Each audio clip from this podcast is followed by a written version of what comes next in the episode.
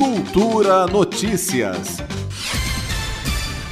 O secretário de Saúde, Osnei Okumoto, anunciou que o Distrito Federal vai seguir o Plano Nacional de Imunização elaborado pelo governo federal e que o GDF não vai comprar nenhuma vacina contra a Covid-19. A afirmação foi feita na última sexta-feira durante a divulgação do Plano Distrital de Vacinação.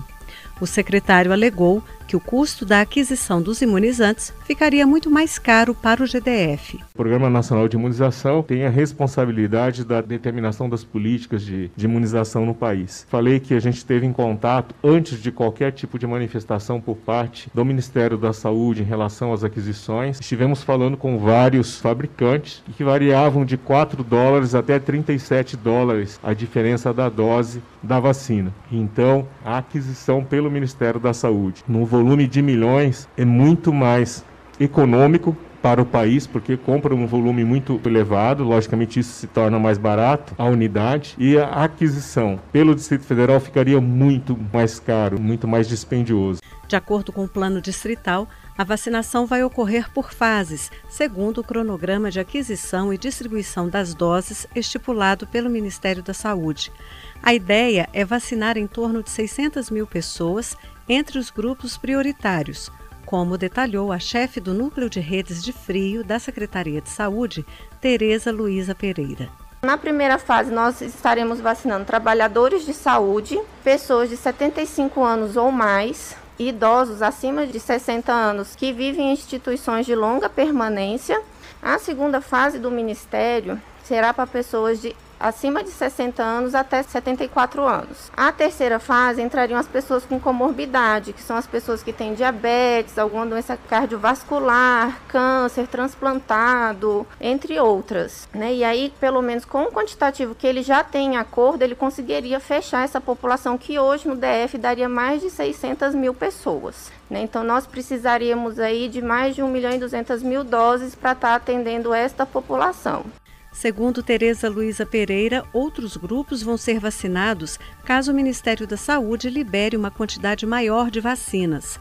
Em relação aos prazos, ainda não há previsão da chegada de vacina por parte do governo federal.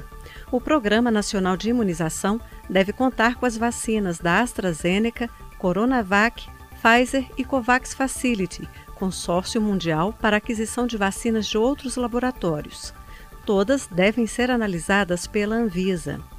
A chefe do Núcleo de Redes de Frio da Secretaria de Saúde, Tereza Luiza Pereira, afirma que a logística de distribuição da vacina por parte do GDF já está preparada a rede de frio recebendo essa vacina do Ministério, fazendo toda a conferência e inspeção da carga, uma vez que ela é uma vacina termolábil, e estando tudo em conformidade, em 24 horas a rede de frio vai fazer todo o transporte e distribuição para as regiões de saúde, que por sua vez é responsável por fazer a distribuição para suas 169 salas de vacina e cinco centros de referência de imunobiológicos especiais. Né? Então a gente está organizando toda a operação logística para que no máximo 48 horas todas as nossas salas de vacina estejam abastecidas. Como eu disse, tudo isso vai depender da vacina chegar. Sobre a nova alta de contaminação aqui no DF, a Secretaria de Saúde deve anunciar a remobilização de leitos para pacientes com a Covid-19.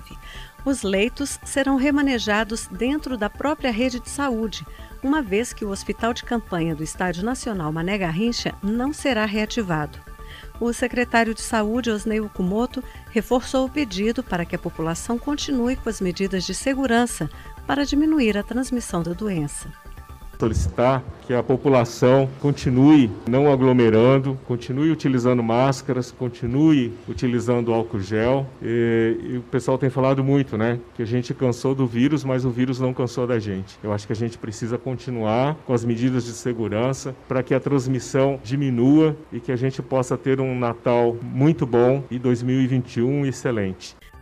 Com a operação técnica de Marcelo Gomes, Flávia Camarano para a Cultura FM.